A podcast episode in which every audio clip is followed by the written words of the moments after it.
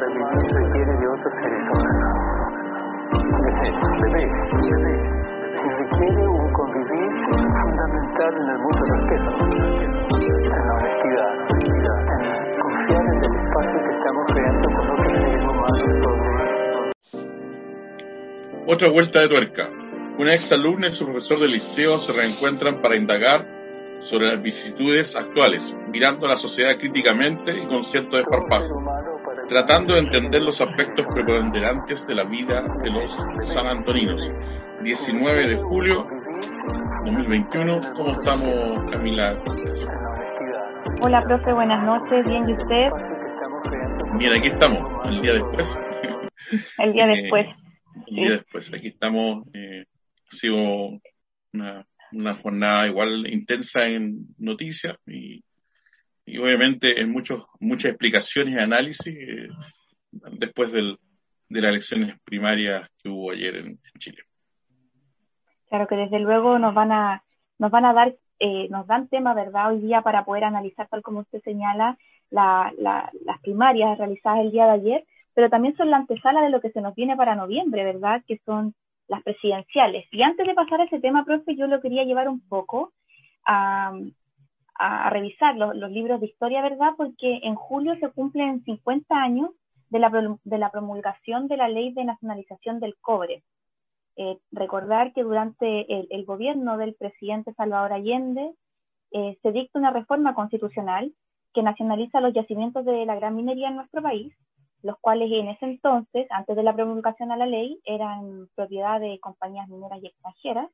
Nosotros eh, lo vivimos muy de cerca en El Salvador, ¿verdad? Lo, particular que tiene todo esto que, implica, y que desde luego usted nos, va, nos va a, detallar con, mejor detalle, es que existe eh, un, hito bastante simbólico en lo que refiere a la nacionalización del cobre que tiene que ver con el discurso que, que el presidente Salvador Allende va en Rancagua, ¿verdad? Eh, una ciudad que, que, sin lugar a dudas eh, simboliza de alguna otra manera todos los yacimientos mineros del país. Bueno, Camila, eh, este es un hito histórico.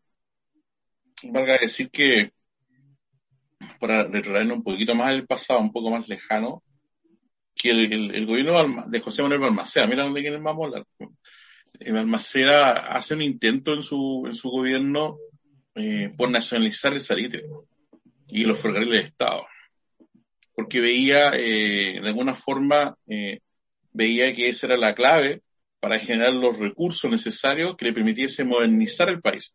Balmaceda, no siendo progresista, socialista, nada de eso, digamos, era un tipo liberal, eh, pero dentro de su mirada liberal y dentro de este incipiente capitalismo que Chile estaba viviendo a fines del siglo XIX, eh, él, él, sentía que Chile tenía que pasar de una fase de, de ser mero, eh, mero transmisor de, esta materia prima a, ¿no es cierto?, a, explotar el recurso y, que eso generase eh, lo, lo, los ingresos necesarios para poder industrializar Chile, porque esa era la mirada de Almaceda. Ser moderno era sinónimo de ser industrializado. Él quería eh, hacer obras importantes, de hecho alcanza a dejar una obra muy significativa hasta el día de hoy, que es el viaducto del Mayeco, allá en la novena región. Es una tremenda obra de ingeniería que ya tiene más de 100 años y que está absolutamente eh, vigente. Y bueno, su, su, afán era ese, eh, era eh, realmente generar eh, puertos, extender las vías férreas, generar industrias. En el fondo está esa mirada ya en ese momento de que los recursos naturales había que usarlos y por último, ¿cierto?, aprovecharlos para generar industrias, productos posteriores a eso.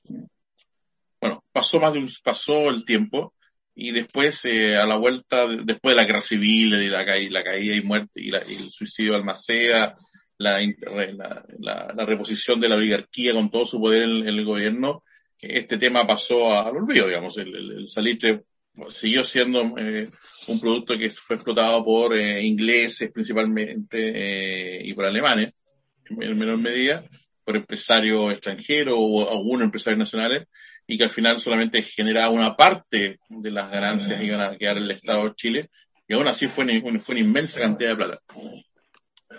y nunca se, nunca se, se cumplió con este sueño de Almaceda. Chile no se industrializó, obviamente, y después, paralelo a esto, aparece la explotación de los yacimientos de cobre. De cobre el teniente primero en, la sexta región, en Subel, ¿no cierto? Y eh, la, en Chuigamata, ¿no es cierto?, empieza también la explotación del, mineral de cobre. Eso es casi simultáneo, en la primera década del siglo XX. Eh, capitalistas norteamericanos. ¿ya? Eh, no porque los chilenos fuesen capaces de, de, poder hacer este trabajo, pero sí obviamente no tenían los recursos eh, suficientes como para poder hacer una inversión del nivel que se necesitaba. Y sí lo tenían estos norteamericanos. Y bueno, y, aquí el Estado chileno no, no, hace ninguna intervención, no, no genera ninguna medida proteccionista en términos económicos, sino que permite, permite la instalación de estas grandes industrias. Son grandes obras de ingeniería, como decías tú, Camila, allá en Pocherillos, que es el, tercer yacimiento, si no me equivoco, 1917, si es que la memoria no me está fallando, empiezan los trabajos en Pocherillos. Eh, la, la, la, instalación de, de estos yacimientos en plena cordillera, porque el, metal rojo está en plena cordillera, no, no, no, la, hace, no, la, hace fácil el cobre, eh, generó unas horas de ingeniería impresionantes. Digamos, uno ve en, en Salvador, todavía están algunas imágenes de, cómo subían las mulas, ¿no es cierto?, iban subiendo insumos para la construcción del, del, digamos, de las instalaciones industriales y después de, los pueblos que surgen en, en base a esto, digamos los campamentos mineros, los company town, como se llaman, ¿no es cierto?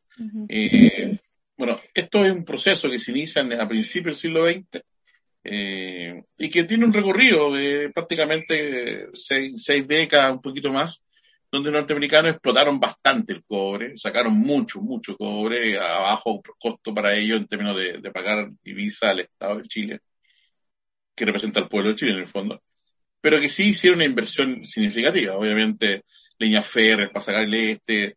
Eh, de hecho, hay todo un tema que en día uno podría especular históricamente con respecto a, al puerto de San Antonio.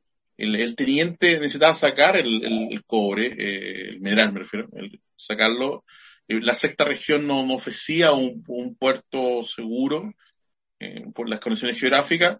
La, línea férrea se enganchó, la, la, que venía desde, desde la cordillera se enganchó con la línea férrea del sur, la que iba hacia el sur, y esa llegaba a Santiago y Santiago al paraíso.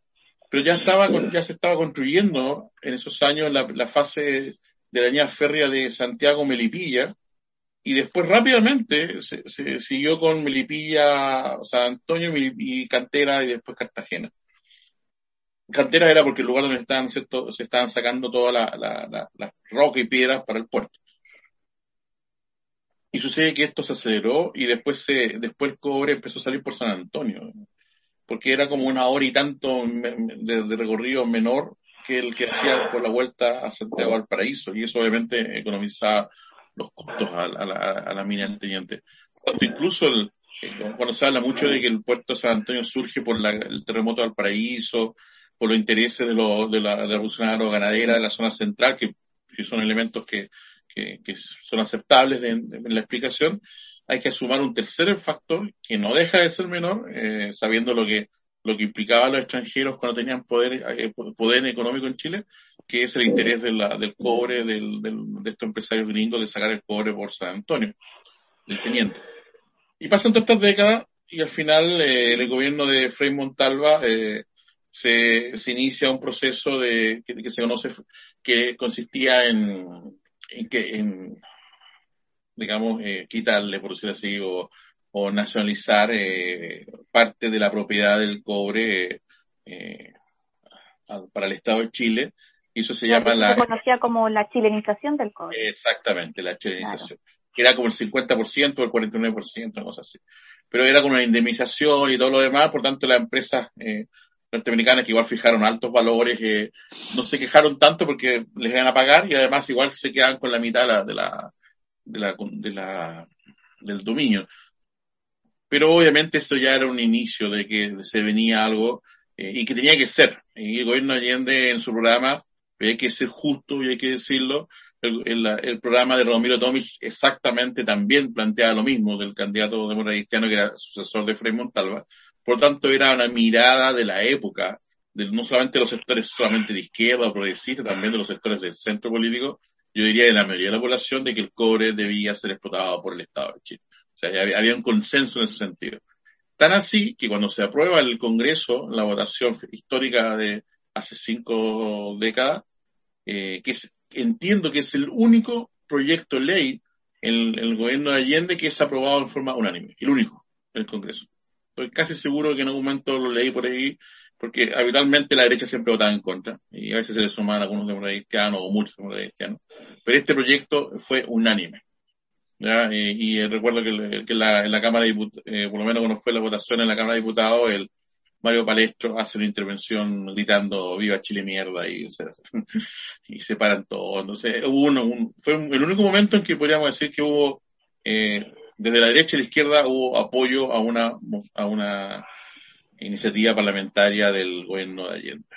Así refleja la mirada, digamos, general de que todos estaban de acuerdo en eso. ¿Cuál fue el problema? que en el caso de Allende no había indemnización para las empresas gringas y eso generó un conflicto con Estados Unidos. Yo creo que, y para ser sincero, digamos, eh, en la mirada del tiempo uno podría decir, debió haberse negociado una cosa mejor eh, para las empresas gringas, aunque ya habían ganado bastante, hay que decirlo, en, las seis y tantas décadas. ¿Pero por qué? Porque estratégicamente era, era darle una razón a Estados Unidos para empezar a boicotear eh, económicamente al gobierno de Allende, que fue lo que hizo posteriormente, entre otras cosas. Eh, eh, Nixon no le gustó mucho esto, ¿no es cierto? Y sabemos lo que hizo con Kissinger en contra del gobierno de Allende. Entonces aquí yo creo que le dieron una, muy fuerte razón, eh, si es que alguno en Estados Unidos, la gente del poder, tenía dudas con respecto al gobierno de Allende.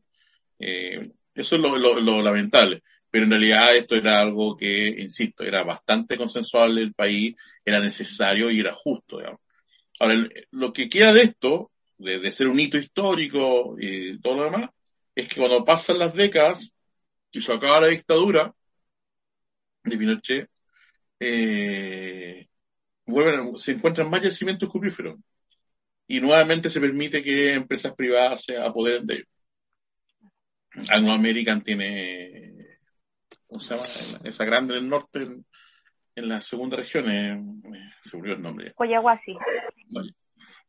No, no es Coyahuasi, es la otra. Eh, también está Coyahuasi, que está en la primera, está en la, segunda, me falta la, una otra grande, y bueno, después está la misma Romero Tomic, la, eh, hay, varios, hay varios yacimientos mineros hoy día, eh, la, eh, escondida. ¿Escondida? Claro. Eh, y que todas están generando mucho cobre. Hoy día generan más cobre incluso que mucho más que El Salvador, lógico que genera bastante poco, eh, y están equiparan la, la producción que hace de Chucky y el Teniente.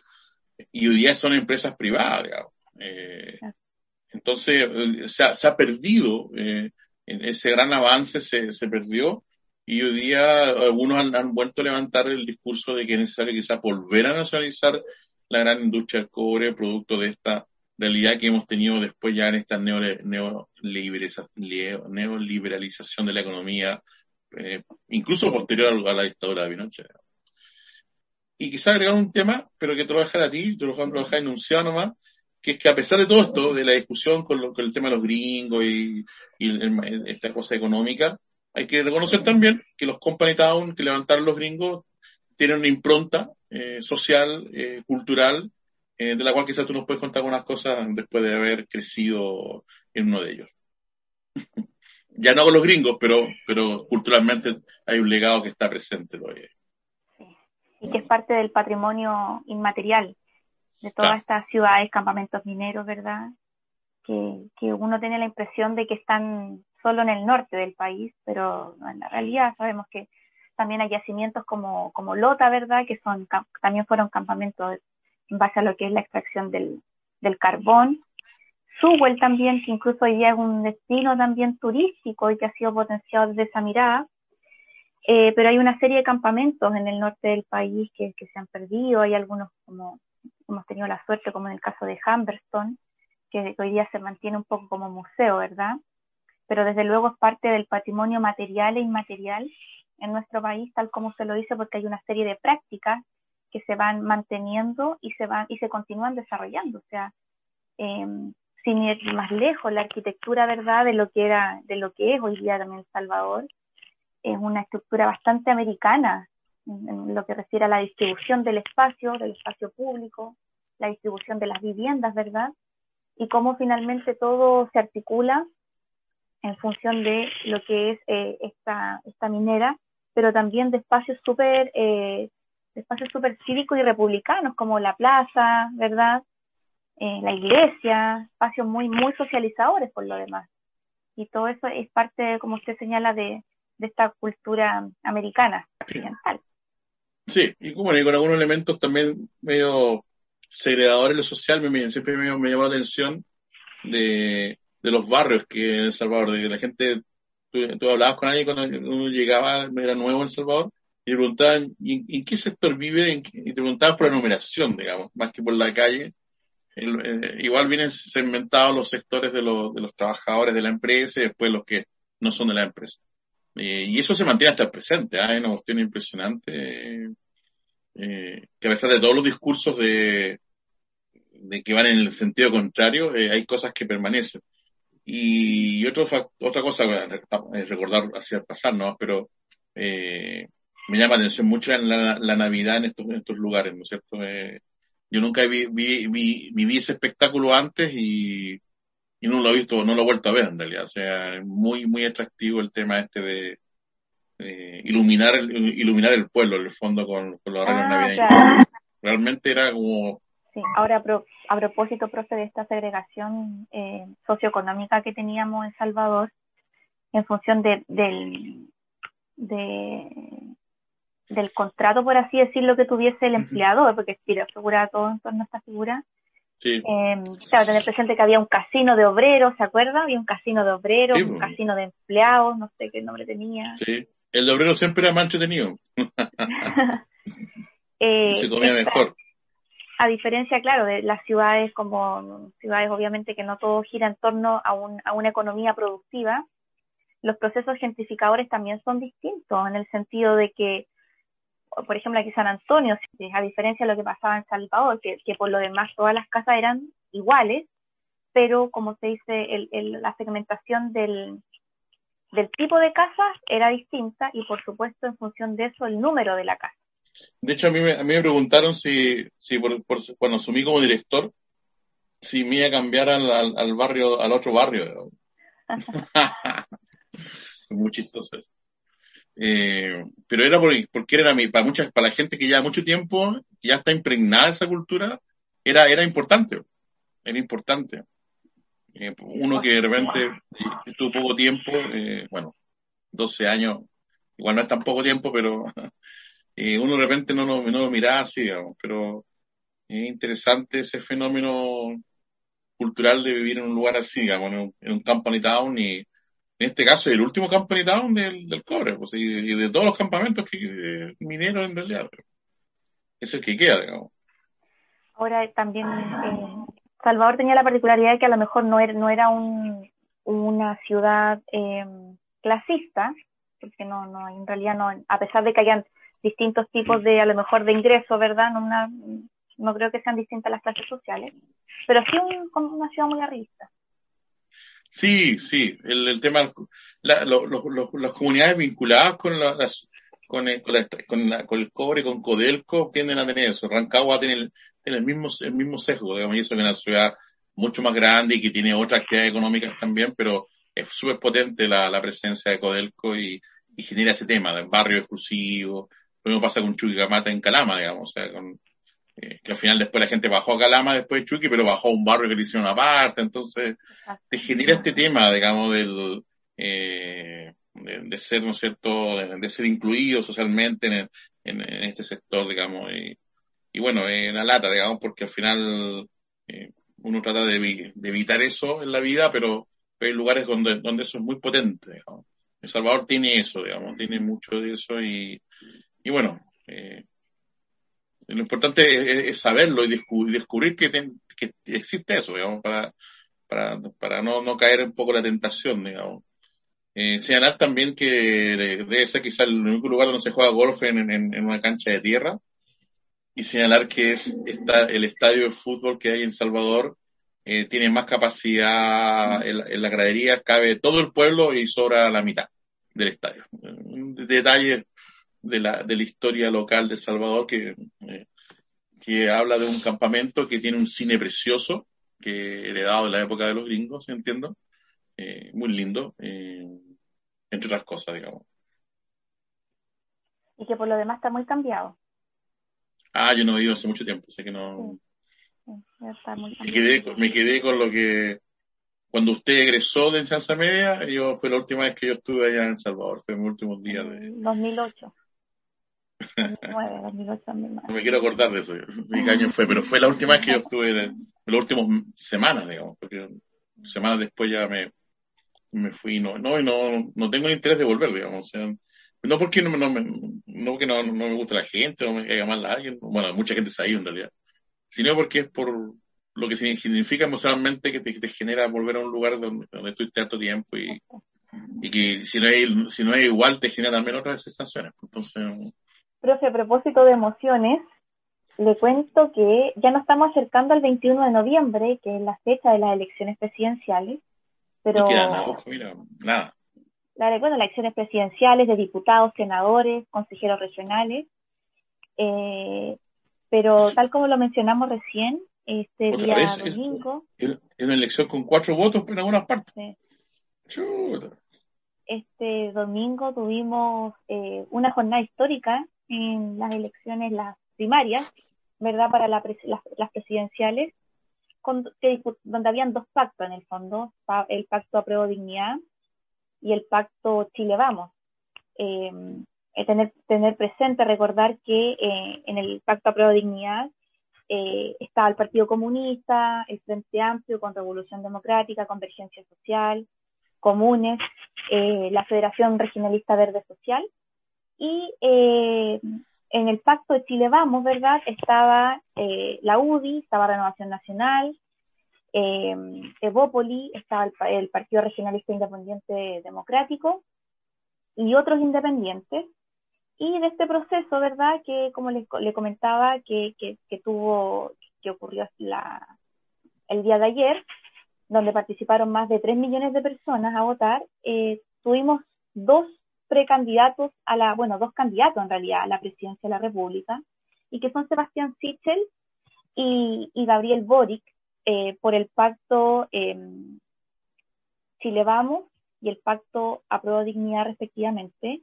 Una votación alta, insisto, más de 3 millones de personas que concurrieron a votar.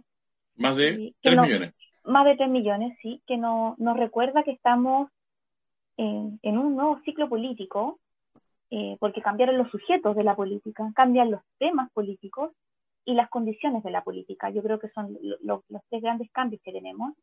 Eh, un, cambio que, tiene que ver con, algo muy fresco, ¿verdad? Porque tiene que ver con juventud. Recordar que estos candidatos son muy jóvenes. Eh, Gabriel Boric tiene 35 años, Sebastián Sichel tiene 43. Y, y, tenemos una ciudadanía intermitente que se movilizó bastante para votar por, por estos candidatos materializando de alguna otra forma o, dando o representando un quiebre de lo viejo en el sentido eh, de que tanto Gabriel Boric como Sebastián Sichel eh, no representan, por así decirlo, a partidos tradicionales, sino más, más lejos, Sebastián Sichel siempre se definió como, como un candidato independiente, ¿verdad? Eh, en el caso de Gabriel, él representa un conglomerado, que es el Frente Amplio, y que tienen la particularidad de que ambos simbolizan lo que fue en el, proceso constituyente eh, los votantes de la prueba. Entonces son unos candidatos en realidad bastante progresistas de alguna otra forma, pero que tienen la particularidad de que cada uno tiende al centro. Eh, hace algunas semanas hablábamos de que era muy probable que tuviésemos como candidatos luego de estas primarias a Daniel Jaue eh, por eh, por, el, por el Pacto de Apruebo Dignidad y a Joaquín Ladín por el Pacto de Chile Vamos. Sin embargo, las votaciones nos dieron una gran sorpresa y, tenemos a estos dos nuevos candidatos, a estos candidatos que son Gabriel Boric y Sebastián eh, Sichel, frente a un escenario que también eh, pone bastante complejo a lo que es la DC, lo hemos hablado ya en reiteradas oportunidades en el podcast, respecto a la figura que tiene Yasna Proboste, ¿verdad?, en, en el centro político, sobre todo en estos momentos. Yo creo que hay grandes preguntas que las podemos desarrollar, obviamente, en, lo que, en, lo, en, el transcurso del podcast, pero además quizás con, nuestra entrevistada. Y, y, y, tiene que ver quizás como cuál, cuál va a ser el camino que van a tomar cada uno de los candidatos, qué pasa con este caso con Sebastián Sichel, que tiene que tomar acuerdos con Renovación Nacional, con Evópolis, con la UDI, eh, a pesar de que se declara independiente, ¿verdad? Porque sin, sin ir más lejos, estos, estos, estos partidos desde luego van a querer imponer sus condiciones. ¿Qué va a hacer Sichel con la figura de Kass, que hoy día se proclamó también como candidato a la presidencia? Por otra parte, ¿qué va a pasar con Gabriel Boric, con su pacto, con la amistad cívica, un poco por decirlo de alguna forma, que tiene con el conglomerado, no solo del Frente Amplio, sino con el, con el PC y la centroizquierda? ¿Qué va a pasar con, con, este, con estas bases que tenía Jadwe, eh, que son más cercanas a lo que es la lista del pueblo y que probablemente no quieran pactar con este conglomerado de la izquierda o centroizquierda? Entonces, hay, hay hartos temas que conversar, ¿eh? No tener, tener presente que también la línea de Boric es mucho más hacia lo que es, era la concertación y la nueva mayoría. Entonces, Gabriel tiene una mochila concertacionista por otra parte, se tiene una mochila de lo que es el, el, mal manejo de este gobierno, sobre todo en términos de, de lo que es la revuelta social y la pandemia. Entonces, hay mucho que decir y, tenemos un, un, escenario bastante impredecible de lo que pueda pasar de cara a las elecciones que vamos a tener en noviembre de, de este año y que de hecho, como tal como usted dice, quedan, quedan muy pocos meses. Está muteado, profe. Yo creo que lo, aquí lo, lo primero es que el, el año electoral ha sido súper eh, volátil todo, porque no, cuando parece que se instalan ciertas certezas, después no, no, se nos producen incertezas y después nuevamente las certezas reinstaladas se, se vuelven a, caer. Entonces, súper complejo. de cuando fue la, elección municipal y la de los constituyentes, eh, muchos daban por muerto a, algunos partidos políticos y que ahora todo era más o menos que todo puro movimiento independiente, etcétera, etcétera, etcétera, por resultado especial de la, de la convención constituyente. Eh, después tuvimos la, segunda vuelta de los gobernadores regionales y resucitaron los partidos del centro político, la desconcertación y partidos políticos, en el fondo, al fin y al cabo, que se llevaron la mayoría, se llevaron creo que 11 o 12 de las gobernaciones. Eh, y hoy día, cuando veíamos, después de la municipal y todo esto, veíamos que venía muy empoderado el, candidato Jadwe con, eh, eh, no solo por su excelente gestión en Recoleta y por el apoyo electoral que tiene ahí, sino porque eh, venía muy empoderado la encuesta y los, en los medios, etcétera, y en tres semanas, cuatro semanas, eh, se produce un, re, un, revés para Jaude impresionante. Y lo mismo pasa con Lavín en la derecha, que es un candidato que ni siquiera necesitaba campaña porque es muy, me refiero dentro del mundo de la derecha, porque es muy conocido. Y algo pasa, ¿no es cierto?, que es, aparece la figura de Sichel que cobra relevancia en la última semana y, y termina ganando la elección. Eso, son dos sorpresas mayúsculas, eh, aunque los, en los dos días previos ya se hablaba de que se hablaba de que los favoritos eran Jado y Lavín, pero que podían ser, podían ser derrotados por Boric y Sichel, y que se iba a ser la sorpresa, pero ya se hablaba de la opción de Boric y Sichel, eh, y yo creo que eso también tiene que ver mucho con, con, los debates. El, debate televisivo sigue teniendo relevancia. Eh, a veces se, se, piensa que todo basta con las redes sociales y no solamente redes sociales. Eh, y Jade, Jade falló mucho en el debate televisivo porque se le vio muy ofuscado, se entró mucho en el conflicto, eh, y es un mal manejo comunicacional nomás del, del, de la candidatura, porque eh, no había que ser eh, adivino para tener claro que lo iban a, lo iban a cuestionar su, su origen socioeconómico de clase alta, y eso no tiene por qué ocultarlo tampoco.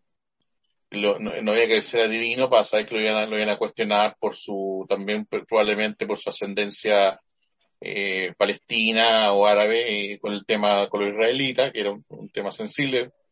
y que también podía molestarlo por ese lado. Obviamente que si estaba quedando la escoba en Cuba en este momento, eh, iban a preguntarle eso y tenía que tener una respuesta que le pudiese, le pudiese, pudiese salir, digamos, bien parado. Eh, entonces, ¿por qué cuando aparecen esas preguntas que son obvias, eh, responde mal, responde, se, se, enfrasca en discusiones bizantinas y, y, se conflictúa? Y una de las cosas peores que hizo fue eh, cuando ya se vio que estaba muy con el agua al cuello después de, de los debates, en uno de esos debates eh, acusa abiertamente a Boris, le tira toda la caca encima de que en el fondo él era uno de los autores de la, de la ley que tenía preso a, los a, los a los jóvenes de la, de la protesta, digamos, de la, claro. del estallido. Eh, no digo, no digo que esté equivocado, ¿no? Digamos, no estoy entrando en, juego en esa discusión, digamos.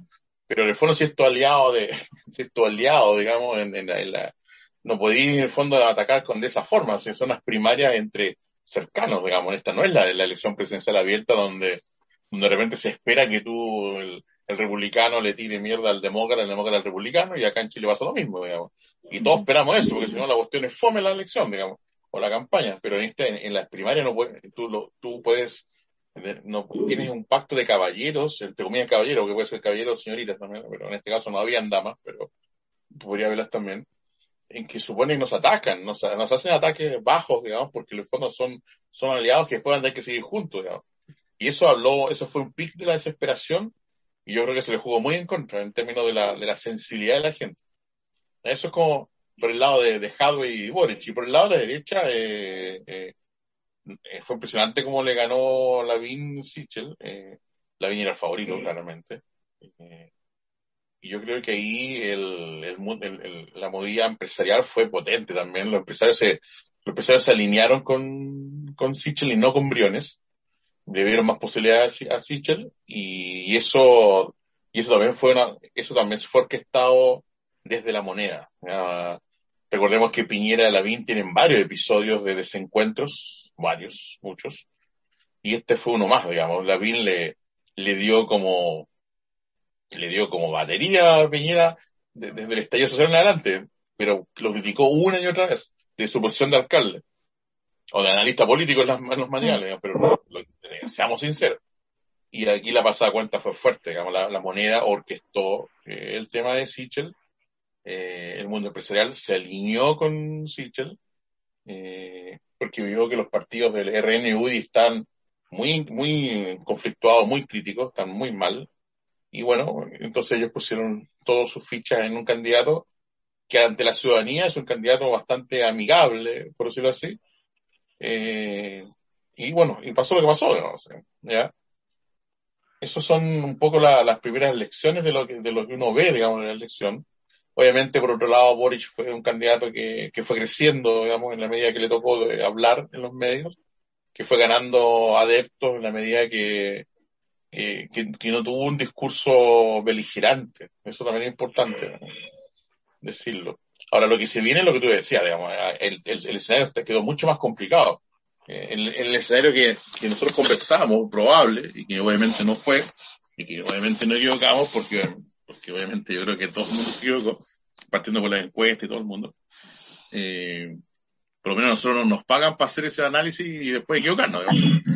Lo claro. hacemos gratis y tenemos derecho a equivocarnos. Pero el, el análisis que hacíamos, eh, claramente Proboste tenía fuertes posibilidades porque iba a ser una candidata que iba a tener el centro político despejado. Hoy día tiene un candidato de centro derecha que, que solo puede crecer hacia el centro, porque hacia la extrema derecha no va a crecer porque aparece CAS, que tiene un 9% creo en la, en la presidencial pasada, que debe llegar a un 10%, y si supera eso, quiere decir que agarró todo lo, va a agarrar los descontentos de la U y, y de RN dura que no van a votar por Sichel. Y por otro lado, a a, a, tiene a Boris que va, necesita crecer hacia, hacia, hacia, el centro porque no va a crecer más a la izquierda. Eh, yo creo que es probable que el, el mundo de, de, los movimientos eh, independientes de izquierda le, levanten, capaz que levanten otras candidaturas. Eh, no es primera está vez. Hablando de chat.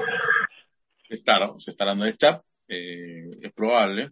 Eh, tiene un pasado con Boric y a Boric eso le va a significar un, le va a significar perder votos, muchos, muchos votos. Eh, por lo tanto los tiene que ganar el centro político. Necesita los votos de los socialistas, pero los socialistas están absolutamente, lo, comentamos acá, quedaron muy heridos después de la, del portazo que le pegaron. Eh, entonces aquí, aquí el tema está, no, yo no, me atrevo a, proyectar eh, quiénes, van a, quiénes van a estar en el voto de fin de año, porque no, no podemos decirlo. Pero está difícil, está complejo. Eh, incluso es probable que, porque uno espera, no, esta semana ya aprobó este se decide y van a una primaria con la Paulina Narváez y con... El viernes, claro. Carlos Maldonado. Pero yo no, yo no descartaría, no descartaría que Yana Proboste eh, no esté dispuesta a ir a, una, a las primarias, que no esté dispuesta a ir a la elección. Eh, aquí, claro, uno, uno tiene que medir los momentos históricos que, se, que uno vive, pero es una opción también, también válida si hoy día Yana Proboste tiene eh, una presencia muy potente en el Senado, eh, es joven, ha ganado un liderazgo potente y, y si ella no es candidata presidencial, eh, va, va, va, va, a ganar todavía mucho más fuerza todavía por un poco por la consecuencia de sus discursos anteriores con, con esa actor. Ahora, arriesgarse a la elección significa que, eh, que puede perderla, eh, que puede perder la primaria, ojo. Eh, la maquinaria de C, no sé cómo está, si está en, comparación con la maquinaria socialista, y ahí puede pasar cualquier cosa en estas primarias que, que el fondo son, que votan, no vota todo el mundo, y no, y no sé si va a generar la, este, esta votación de 3 millones de votos imposible, digamos. Entonces, el, el, escenario está muy complejo en ese sentido. Yo no, no, claro, hay, hay muertos en el camino, hay heridos en el camino, digamos, eso también genera pérdidas de votos, hay, hay militantes que ya juraron que no van a votar por el otro, que entonces hay de todo aquí, ¿sí? y, y, yo creo que el eh, que lo, lo relevante es que, y tú tenías razón en, algo que dijiste al, inicio de este análisis, eh, se están viendo caras nuevas, digamos, se están viendo que, que al fin ya la, los cuadros dirigenciales que, que de alguna forma llevaron la transición política chilena se están pasando al equipo de los jubilados, digamos. Y eso es importante. Eh, Proboste también es una cara nueva, y bueno, y, nueva y, y, todo lo que la historia que tiene, digamos. Eh, Paulina Narváez también tiene, eh, es mucho más nueva.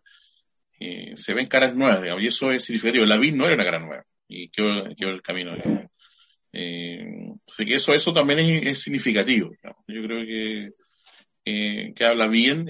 Obviamente no basta con cambiar el líder o la líder, eso es simbólico, pero eso habla de renovaciones también internas en, el mundo de los, de los, partidos políticos que son necesarias, digamos.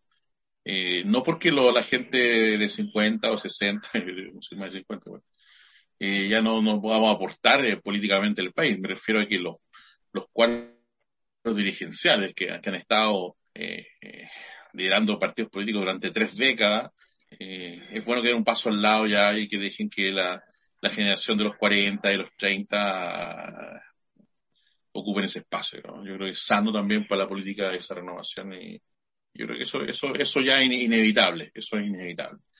Lo demás, yo veo más incertezas que, que otra cosa y, y, me ha dado vuelta todo el día desde anoche que estaba pensando en todos estos temas y no, no está fácil el análisis. Hay, hay muchas lecturas cruzadas y, y yo creo que hay que empezar que decante nomás el tema. Eh, que aparezcan nuevas candidaturas, si no aparecen, Ojalá no tengamos un voto presidencial después con siete, ocho candidatos. Si tuvimos primarias por todos lados, sí, no. aparezcan otra vez como siete, ocho candidatos, porque al final lo ideal es tener menos candidatos con más y para poder conocer mejor la parte programática, porque al final nunca nos, nunca discutimos la parte programática, siempre estamos viendo un poco las personas que la encarnan. Digamos. Claro, profe, y esa incerteza respecto a los candidatos y candidatas eh, por la presidencia, tener presente que tenemos otra variable de incertezas en el modelo y que tiene que ver con la masa votante, que es muy intermitente. No tenemos, no, en el fondo, vimos que, en estas primarias votaron muchos jóvenes, pero que no ha sido la, la tendencia de otras elecciones. Entonces, hay que tener mucho cuidado con eso. Eh, yo, también. hay una observación. Yo creo que ya no hay no hay una masa electoral clara para, para las elecciones que vengan. O sea, todo depende de una serie de factores que pueden jugarse en las últimas tres, cuatro semanas antes de la elección presidencial, que pueden motivar votación, como puede desmotivar que vaya la gente a votar.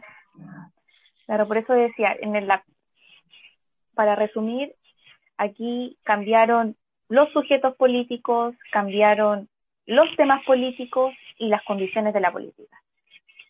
Nos cambió todo. Sí, y eso que de, los ¿Mm? temas políticos, en los debates, eh, escuchar a la gente derecha eh, era como escuchar a gente de, la, de la antigua consultación, ¿no? digamos, ya no hablaban como los de derecha, hasta, hasta la BIM, digamos.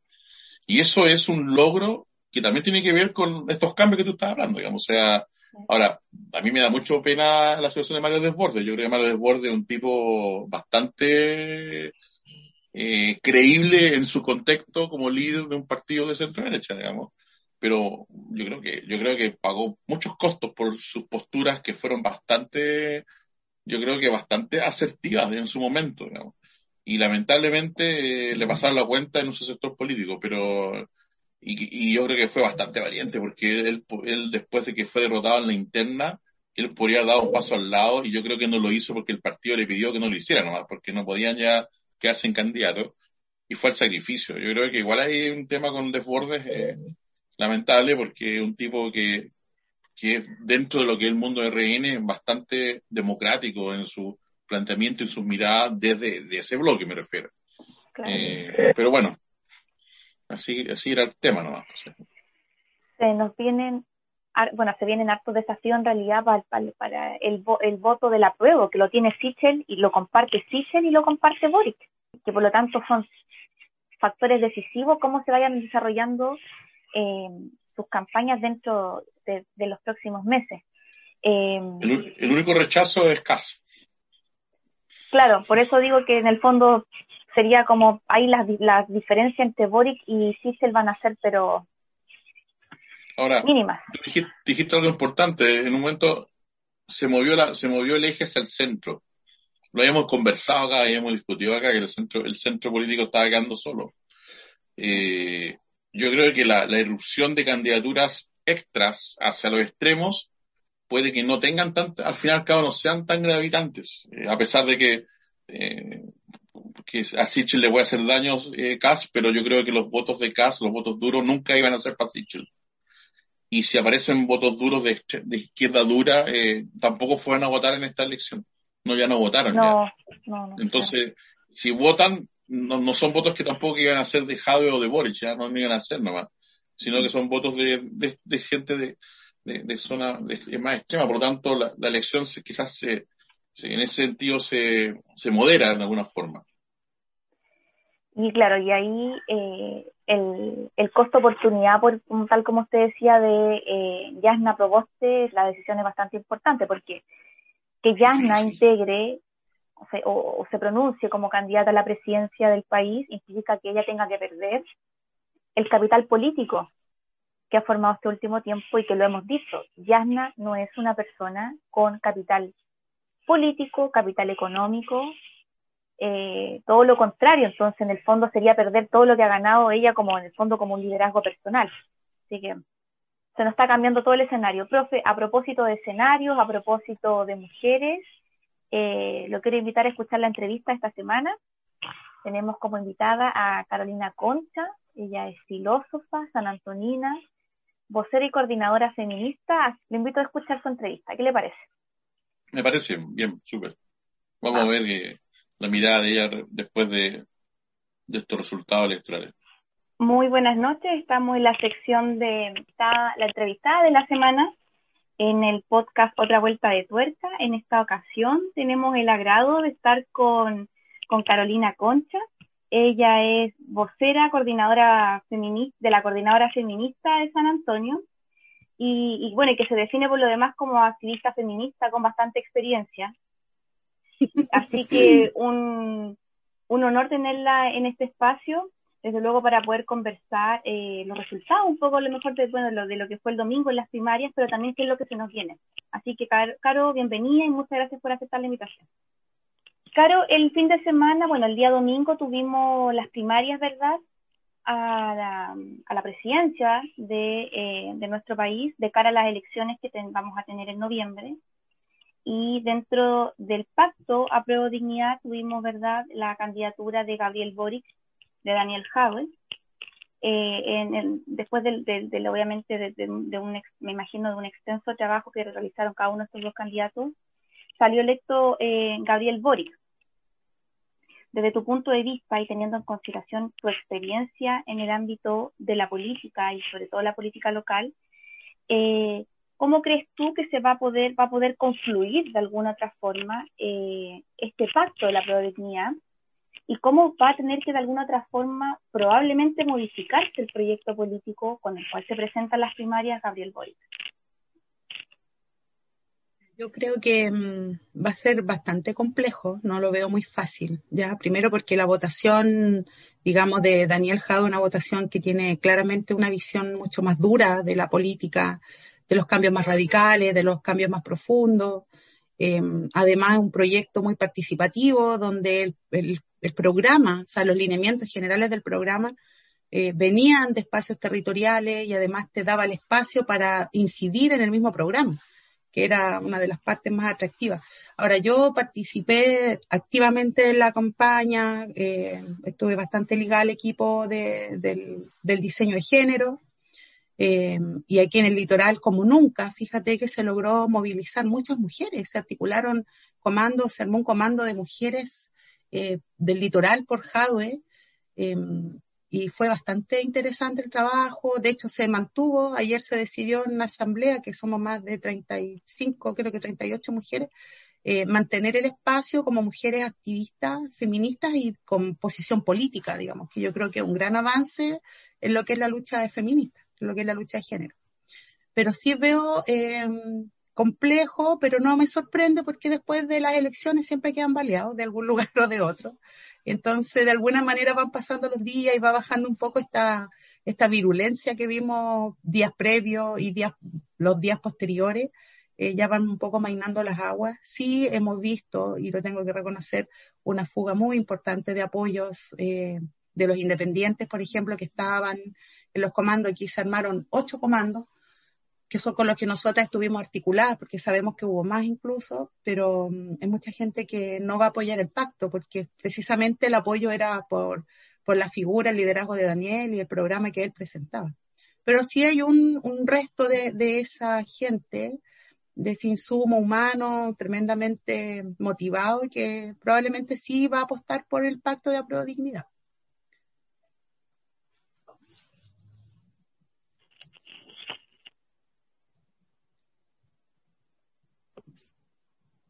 Hola Carolina, buenas noches. Bienvenida nuevamente a este espacio. Eh, hay varias cosas que, quedan un poco del, de este proceso electoral eh, y que, han, bueno, han sorprendido a, los expertos. Eh, basta decir que, bueno, para variar las encuestas, ninguna encuesta anduvo ni cerca de la, de la realidad de los resultados de, de ninguno de los dos pactos que están en disputa. Y, pero también hay otros temas un poquito más de fondo que se, se, se, resaltaron en algún momento en, la campaña, entre, entre los debates, entre, los días previos, digamos. Eh, y para aquellos que un poco estamos un poco lejanos a la, a la, a la, campaña en sí, por, probablemente tal, eh, obviamente nos quedan dudas, digamos, de, cosas que fueron sucediendo y, y, que a lo mejor en, en, alguna medida, en alguna medida quizás nos puedes aclarar a todos. De partida, eh, eh, bueno, hay un tema que, es importante que tiene que ver con, con, qué pasó con la, con, la, la, con la figura de Daniel Jadwe en términos de, de que durante ni siquiera meses, durante ya los últimos dos años, incluso un poco más, había tenido tan buena, tan buena aceptación en general en, en los medios, ¿cierto? Y con, la encuesta, etcétera, y como en las semanas previas, incluso, si yo creo que cuando uno conversaba, bueno, de hecho en este mismo espacio nosotros lo, conversamos con Camila y, teníamos claro que el candidato que ganaba en, esta, en estas primarias, a sus atrás más o menos, iba a ser Daniel Jadwe. ¿Qué pasó en, las últimas tres semanas? Porque esto eh, realmente fue, fue sorprendente. Y además la, la diferencia, porque por último quizás se, se podría, uno sabe que las elecciones de a dos personas de repente cuando se disputa se estrechan un poco las cifras. Pero aquí fue como al revés, digamos, como que hubiera pasado un, huracán, ¿no es cierto? Y, y, y, Boric arrasó, ¿no es cierto?, en los últimos 100 metros. Eh, no sé si eso lo han podido todavía dimensionar, yo sé que han pasado solamente días después de la elección, pero algo pasó, digamos, porque en el fondo esto no fue, no, no fue así como así nomás, digamos, y, nos dejó todos sorprendidos, digamos, o sea, de hecho cuando dieron el primer conteo de votos, que fue con el 8,6%, yo vi la cifra y yo dije, ganó Boric, y al final la proyección es, súper clara, digamos, no, no, es imposible que el 60-40 lo, lo pueda dar vuelta, digamos. Entonces, eh, y fue, bueno, todo el mundo, los politólogos, todo el mundo obviamente opina y hace su análisis, hacen sus comentarios, etcétera, pero obviamente para, para justificar también el hecho de que están en los medios de comunicación, pero, pero uno queda, yo quedé bastante sorprendido, en realidad no, no, me imaginaba ese escenario con, con ese resultado así, tal como se dio finalmente. ¿Cómo lo han vivido ustedes y, cómo, y, qué han colegido de esto? Porque imagino que hay análisis, hay comentarios, eh, en especial sabemos que en el mundo del, del, del, Partido Comunista siempre hay, hay, una, hay, una, hay una permanente, quizás a veces excesiva reflexión, pero hay, yo sé que la hay. Yo sé que ahí siempre se analiza el, el escenario y, y, que son bastante autocríticos también. Yo tengo algo de eso, sé, digamos. Primero es que las evaluaciones se hacen de adentro hacia afuera, así que yo creo que si hay una primera tesis, una primera variante, que efectivamente eh, no tuvimos la capacidad de convocar al sujeto que definimos como el sujeto protagonista de este cambio. Liz y llanamente, o sea, que, que se haya logrado tener sintonía con las demandas, eh, no logró traspasarle a la gente la responsabilidad de ser mayoría, porque una cosa es aspirar eh, a tener el poder y otra es tener la vocación de incidir para tenerlo. Y la gente lisa y llanamente no entendió. Y yo conversé con Cabro el día anterior que no, si me cae bien Jado y todo, pero va a ir a votar, no, no voy. Entonces, yo creo que e, esa es una primera, una primera autocrítica y, yo creo que, como te decía, de adentro para afuera eh, es lo primero de lo que hay que hacerse cargo y con toda la frialdad que ello conlleva para poder corregirlo. Entonces, eso por un lado. Ahora también, eh, si bien es cierto, uno no puede echarle la culpa al empedrado, como se dice, pero también no podemos eh, no reconocer que aquí el anticomunismo fue transversal, o sea, aquí hubo una instancia en que era todos contra Estamos hablando desde eh, Fuego Amigo, los medios de comunicación, eh, esa, esta cuestión mediática, teníamos gente agarrándose a combos por el tema Cuba en Santiago Centro, en Providencia, y entonces yo creo que de alguna manera se crea un clima que no jugó a favor de la postura que tiene Daniel al respecto, la cual yo comparto total y absolutamente, eh, que no tiene que ver solo con el tema de los derechos humanos, porque siempre se intenta eh, atornillar o de alguna manera encauzar la, el, el discurso en una frase y una situación tan compleja como la autonomía y la autodeterminación de los pueblos, tú no lo podís reducir al eh, usted apoya o no apoya, usted condena o no condena. Y ese juego, digamos, binario que se ha instalado en la política chilena, eh, yo creo que sí jugó en contra, por supuesto, lo público, eh, algunos errores comunicacionales también, también. Em, pero yo creo que la experiencia y la, crítica más profunda es que no tuvimos esa capacidad de convocar a nuestro electorado. Y con ello yo sí soy súper crítica porque creo que apuntamos efectivamente a electorados distintos. Sea, el electorado Frente Amplio no es el electorado que tiene necesariamente Daniel Howe, si no se hubiese producido un traspaso natural de los apoyos y claramente uno lo puede percibir que no fue así. O sea, nosotros el mismo día después de los, de los últimos cómputos y cuando ya era irreversible, digamos, la ventaja, eh, la gente salía, salía, salía de los espacios de coordinación y una cuestión anímica que pegó muy fuerte, sobre todo la gente menos politizada, en el sentido de que se sumaron a esta campaña por, por, esa cuestión más épica y que es súper importante también, pero que también tiene un contenido que costó traspasar. Eh, yo creo que esa gente, esas compañeras y compañeros tremendos por lo demás, eh, están hoy día muy cabizbajos. Eh, entonces yo creo que por ahí va a costar un poco rearticular fuerzas. Ahora, esto no, no viene como de un puro lado también, ¿cierto? Porque Yo el, otro día escribí un, un, paper sobre eso, o sea, si bien es cierto hay que saber perder, pero a veces más importante es saber ganar, porque quien tiene que crecer hoy día es la figura de Gabriel. O sea, Daniel ya tiene un capital propio, que es propio e incuestionable, eh, que, que, efectivamente le da una votación histórica a un comunista en un país tremendamente prejuicioso con los temas políticos. Entonces, mira, yo no, no quiero ser como derrotista en el, en el análisis, pero por lo menos yo en lo particular nunca dije que ganábamos. Siempre tuve y fui muy, eh, en todos los espacios en los que estuve, hablando del programa, etcétera, siempre fui bastante eh, como minuciosa al respecto, porque algo me, me producía una cierta desconfianza en el sentido de que se palpaba mucho apoyo, mucha gente, pero uno no puede olvidar el país en el que está. Y efectivamente, hoy día se nos mete una figura como Sichel en el escenario que yo encuentro que es una figura tremendamente peligrosa. Peligrosa en el sentido de que mm, es un relato muy bien contado, es un producto muy bien, muy bien dirigido. Eh, entonces, creo que la pelea no va a estar fácil.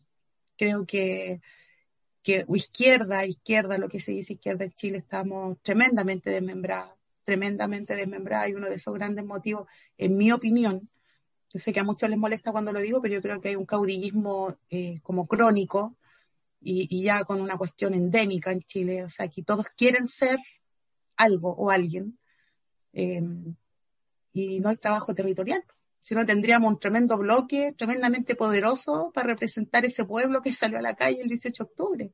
Y no es así. Digamos, yo creo que cada sector hoy día logra eh, de alguna manera interpretar parte de ese Chile. Y nosotros en esta campaña fuimos parte, pero no fuimos la mayoría. Yo lo veo desde esa perspectiva. Eh, claro que tengo que reconocer también, tuve 24 horas en reflexión porque no fue fácil, 24 horas desconectadas así como tengo que masticarlo, ok, y ahora cómo, cómo viramos, cómo nos movemos. Yo tengo una muy buena relación con los compañeros de Convergencia Social, sobre todo eh, hemos trabajado mucho en los territorios acá, con algunos compañeros del Frente Amplio también, la Carolina Ciró, fuimos parte de su campaña acá también. Entonces, no va a ser difícil, digamos, por lo menos desde, desde el trabajo territorial. Pero desde este, desde este crecimiento que tuvo efectivamente el espacio que estaba, o el perfil del votante que estaba con Daniel Jaue, em, está más difícil ahí reencantar esa, ese electorado. Y también verán los chiquillos, me imagino, ya deben haber definido una estrategia o estarán en eso. ¿Cómo nos movemos ahí? Pues, si bien es cierto, no se puede plantear hoy día un crecimiento lineal en términos de lo que es crecer para la izquierda o la derecha, porque también es una lógica y yo creo que quedó un poco por sentada que está mm, de alguna manera la gente sobrepasando esa lógica como lineal y estática por lo demás, pero efectivamente hay que diseñar una manera de llegar a ese electorado que él, como decía Chino Río hace unos años atrás, él no estoy ni ahí, pues. él no me importa, todo pasa igual. Y eso también responde, creo yo, al país que hemos construido no podemos esperar otra cosa, o sea, no, no podemos esperar grandes eh, analistas políticos en la calle con el nivel de, digamos, de situación en la que la gente se levanta todos los días para sobrevivir.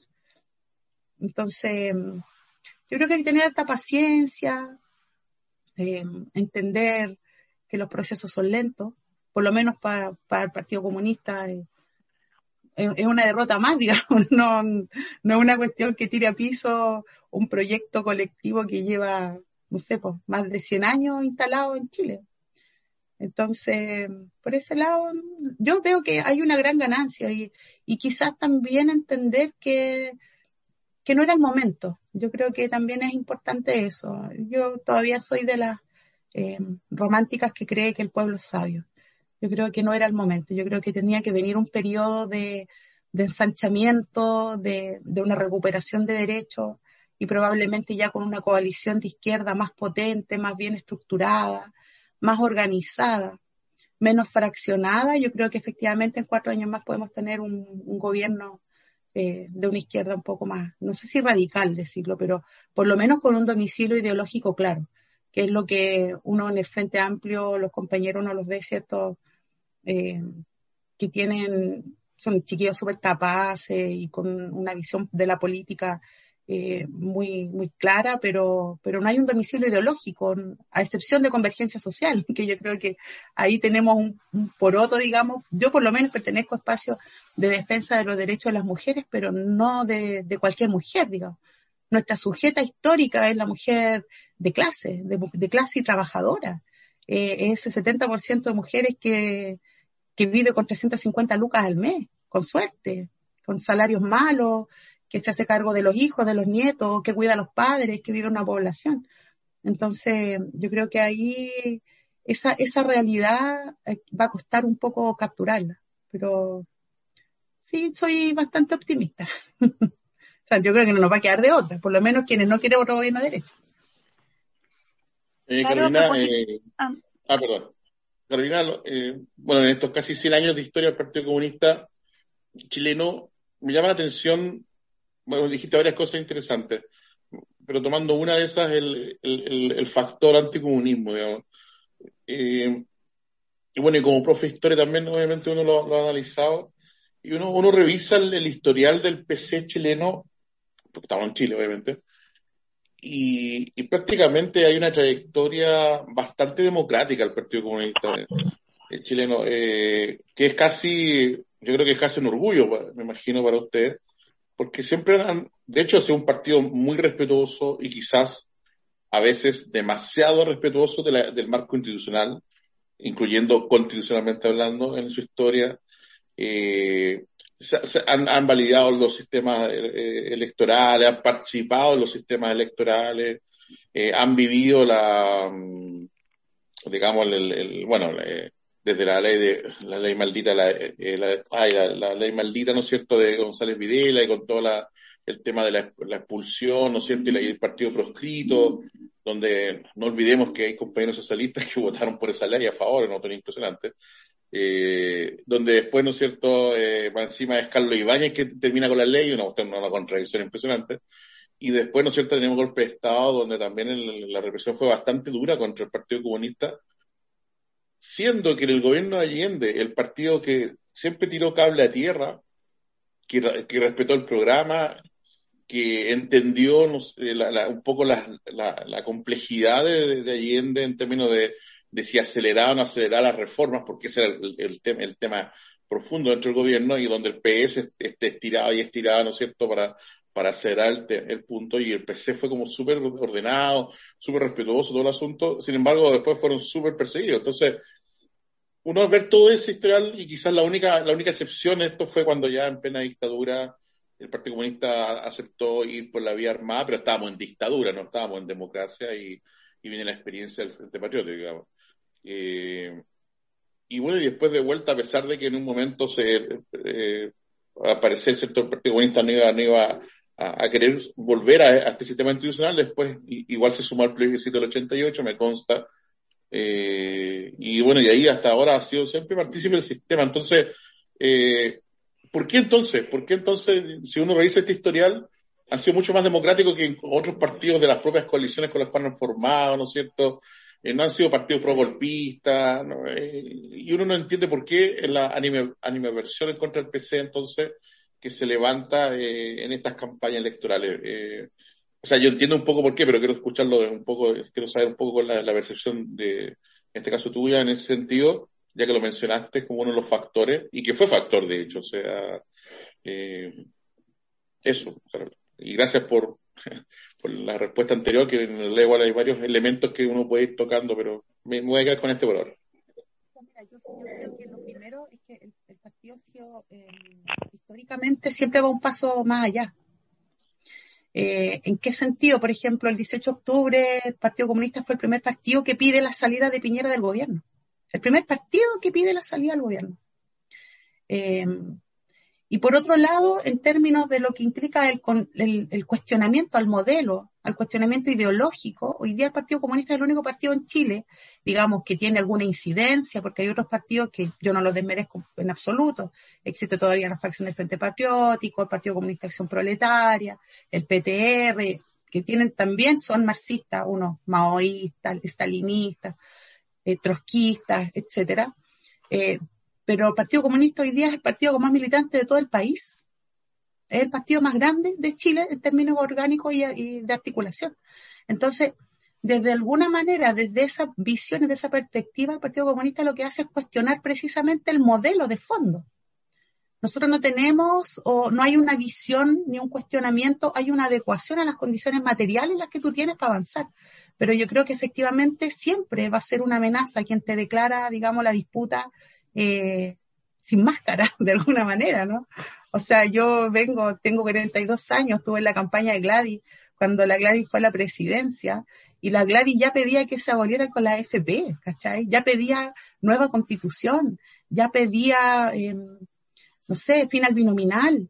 Entonces, de alguna manera, eh, cuando, por ejemplo, se produce el estallido social el 18 de octubre, para nosotros no es que nosotros nos hayamos adueñado de las demandas, ni que hayamos querido capitalizar desde la vieja política, digamos, de, sacar réditos de, los espacios, sino es que para nosotros no son demandas ajenas. O sea, el binominal lo rompimos nosotros, porque nosotros estuvimos durante años en esa disputa. Yo siempre desde el Frente Mujeres, pero siempre he sido coherente con aquello. Entonces, creo que efectivamente hay una, o sea, yo lo vi, no, no lo creo, lo vi, lo evidencié, sobre todo la última campaña con Daniel. Em, una campaña orquestada, pero que ya de verdad llega a ser vergonzoso. O sea, yo no he visto una sola noticia de Cuba después del día sábado. Ni una sola. Yo no sé si yo, yo de hecho consumo muy poca televisión abierta, por lo mismo. Eh, me entero generalmente más por, por redes sociales o porque veo eh, derechamente algunos que, uno que otro canal, pero eh, es increíble cómo se juega aquí con el discurso y, y, por lo demás lo tenemos normalizado. Nosotros el discurso del odio lo tenemos, o sea, hay tipos en Chile que en otros países estarían presos por incitar al odio tenemos personajes como Cass, que en un país con una democracia real estaría tras las rejas. Por decir que hay gente que, eh, que está bien matarla, por salir con una polera que arroja cuerpos desde un helicóptero. O sea, eh, yo creo que nosotros hemos perdido un poco eh, el foco en eso. Y este discurso que se ha ido de alguna manera centralizando en la figura, por ejemplo, de Daniel, porque no, nosotros no teníamos liderazgo que sobrepasara el espectro orgánico eh, y, que, y que lograra efectivamente alcanzar un apoyo masivo eh, desde, yo creo que desde la Gladys. Y desde Gladys después de muerta tuvo también, después que falleció la compañera, tuvo eh, un, se realza su figura. Y si bien es cierto, siempre fue muy respetada, muy querida por el espectro político, muy transversal pero, pero yo creo que Daniel es uno de los grandes logros, y también de la Camila, y la Carol, la Irací, y otros personajes también eh, que, que, han ido posicionando, esta, han ido cambiando un poco la cara este partido que estuvo durante mucho tiempo con este sello de machista, eh, medio dinosaurico, y, ¿me entiendes? Como que también eh, viene un poco a, reafirmar eh, lo que el modelo te indica, pues como que lo viejo no sirve. y eso nos pasa incluso con los mismos adultos mayores, esa lógica de que todo tiene que ser rápido, instantáneo, desechable, las soluciones son ahora. Y los procesos sociales no son así. Entonces yo creo que efectivamente el partido ha venido a cuestionar eh, históricamente esa, esa lógica. Y, y claro, efectivamente es un espacio tremendamente democrático lo interno. Ha sido eh, gran, esa parte de grandes alianzas para poder generar cambio y, y en, en, dictadura, o sea, desde que se parte con, no sé, los frentes populares, después el Frente Cero, años 70, de ahí ya se venía más o menos perfilando lo que después terminó siendo eh, el Frente Patriótico. De lo cual tengo que decir que soy una gran estudiosa. tengo mucha literatura y he rescatado harto eh, relatos de combatientes, me parece una parte de nuestra historia maravillosa que todavía tenemos el espacio de poder eh, recuperar. Creo que el derecho a rebelión es el derecho legítimo de cualquier pueblo que se sienta oprimido. Eh, y además tengo la dicha de haber conocido tremendos combatientes. Siempre lo digo eh, cada vez que puedo. Tuve la suerte de que Sergio Buchman me haya recibido en su casa en Valparaíso cuando era estudiante universitaria. De haber escuchado historias tremendamente eh, humanas, eh, de, lo que es elegir, porque finalmente cuando tú eliges tomar una visión de la realidad y asumir con ello además que, que no es cualquiera, porque ser comunista es ponerte una mochila gigantesca encima.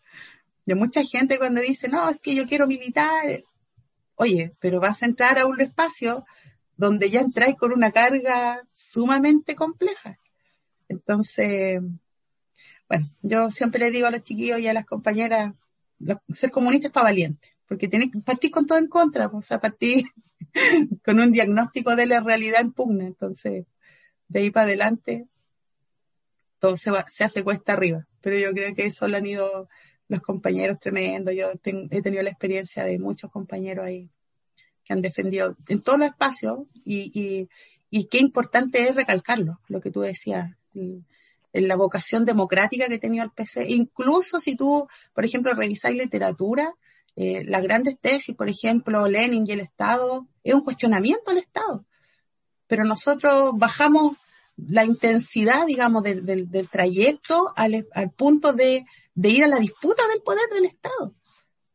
Entonces, eh, yo creo que es importante y en estos cuatro años que nos van quedando eh, empezar a deconstruir esa historia que han contado los medios, esta derecha recalcitrante que ojalá la, la Convención Constituyente logre eh, de alguna manera quitar esos, esos niveles de odio. Yo me recuerdo de adolescente ver eh, mujeres tirando huesos a los familiares de detenidos desaparecidos. O sea, yo no quiero que mis hijos sigan creciendo en un país donde eso es permitido.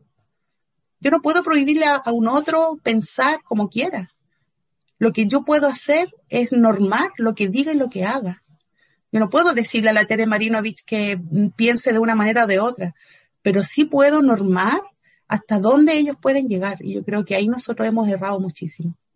Y creo que sí incidió también en este, en este momento, digamos, post estallido, post pandemia, eh, había también una sensibilidad mucho más amplia y la gente encerrada en sus casas recepcionando toda esa información constantemente y sumado claramente la autocrítica que hice cuando recién empezamos a conversar. O sea, no, era un, caldo de cultivo muy favorable en ese aspecto. Aunque yo soy Jadwe Lovers. Yo creo que Daniel es... No, yo me declaro Jadwe Lovers hace rato he sido bien puntúa, he estado harto en Recoleta, creo que tiene proyectos maravillosos. Ahora estamos trabajando con la idea de traernos la librería popular, porque es un, proyecto que se puede hacer con organizaciones sociales, así que estamos encaminados con eso prontamente, ya yo creo que vamos a empezar las gestiones, em, porque por algún lugar hay que partir. Así es. Cara, antes que se nos termine el tiempo, eh, a modo de reflexión, en realidad no, lo tengo como pregunta, pero es que me parece súper importante lo que tú dices respecto un poco también lo que dice el profe, el tema del anticomunismo, el posicionamiento de esta idea como constructo social en los medios de comunicación, cuando tenemos en un país que es democrático un Consejo Nacional de Televisión, que parece que fuese autónomo, pero que en realidad cuando tú te das cuenta en estos detalles, que en el fondo eh, comparten noticias al mismo instante, temáticas, como por ejemplo la semana pasada, tal como tú dices, que me hace mucho sentido, tuvimos una semana hablando de Cuba y de los derechos humanos, ¿cachai? Eh, estuvimos hablando del tema de las pymes, de cerrar o no cerrar las pymes, y hoy día nadie habla de eso. Entonces, en el fondo era como que sale Daniel y se terminó el tema. Y de allí la importancia del desafío que las candidaturas que están hoy día posición en estos temas. De, incluso, o sea, Matías del Río, yo lo escuchaba en una entrevista a Gabriel Boric, que eh, le habla de los detenidos desaparecidos a propósito de los presos de la revuelta. Entonces, estas como estos estos sinónimos, estas palabras que utilizan y de cómo se van ellos también van haciendo trinchera política desde su profesión, de manera implícita. Entonces, algo que yo creo que es importante que también eh, no solo nos demos cuenta de ello, sino que también lo posicionemos como temáticas relevantes.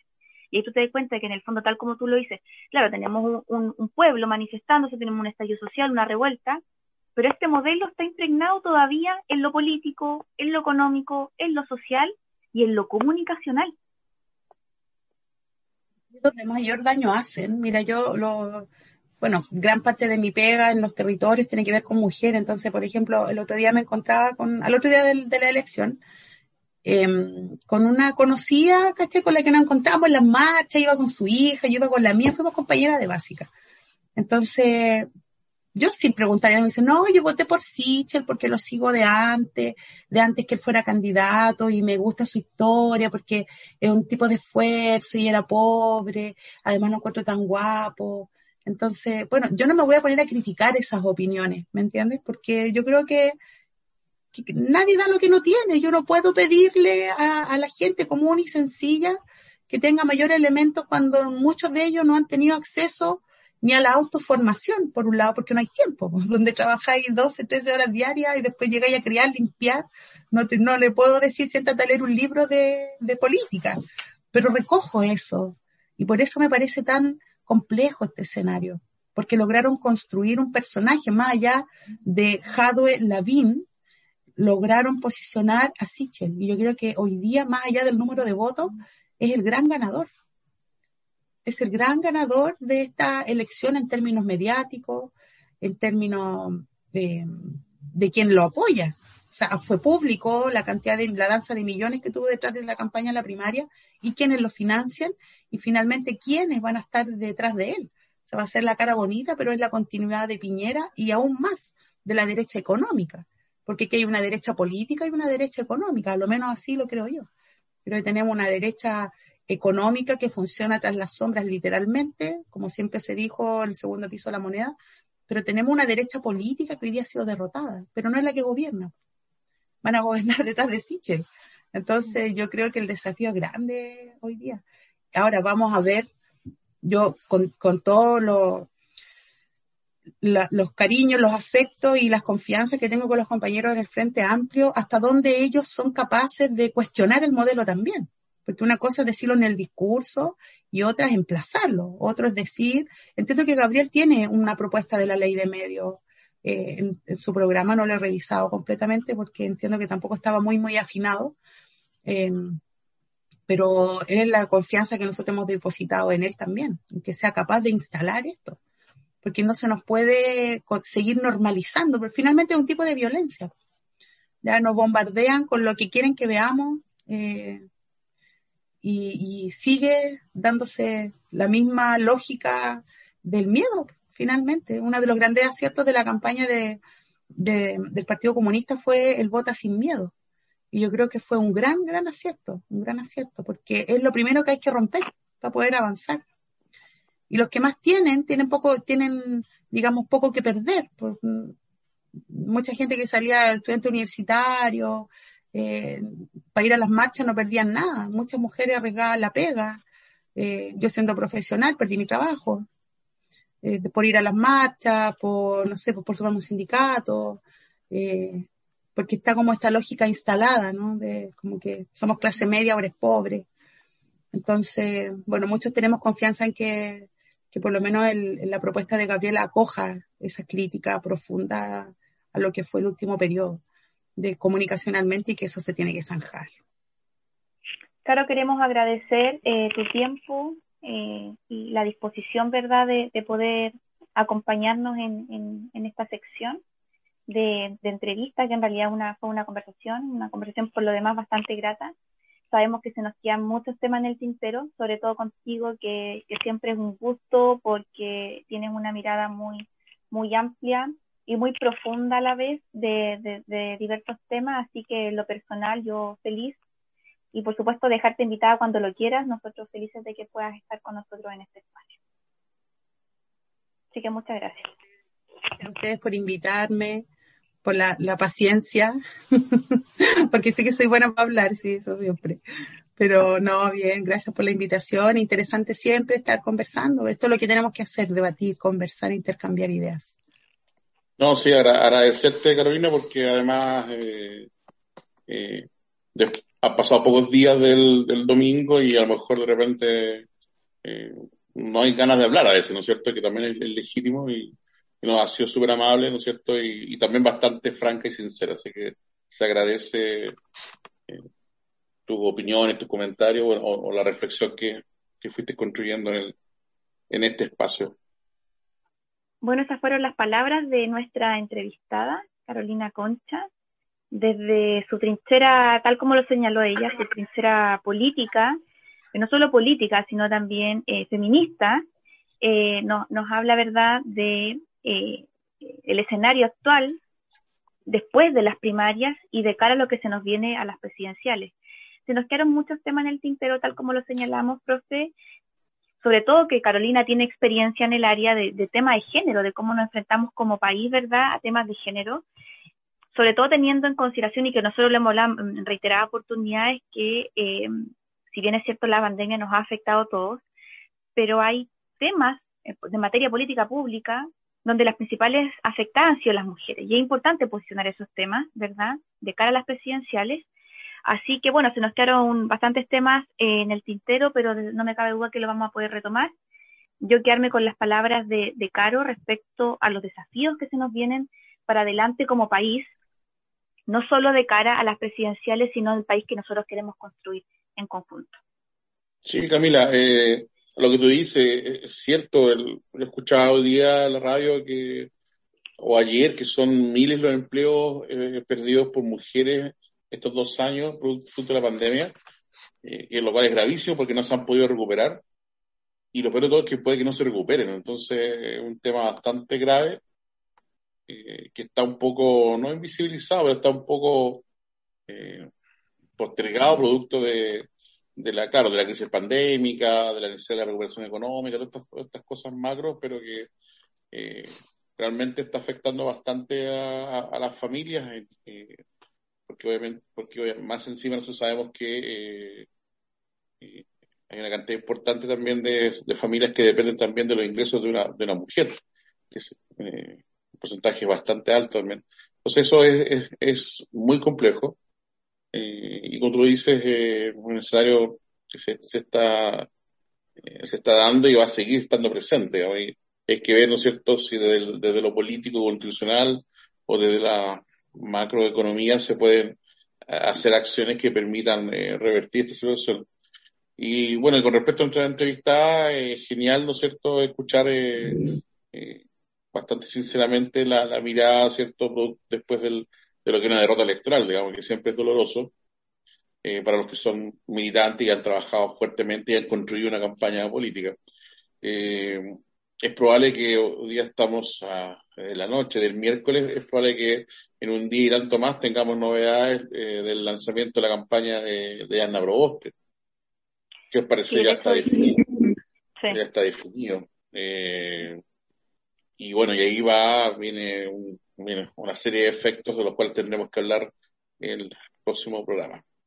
Así, que para otra vuelta de tuerca nos veremos prontamente. Así es. Nos vemos, profe, que esté bien. Igualmente. Saludos, chao. Chao. El ser humano piensa que es el mejor animal, es el mejor en destrozar toda su habilidad.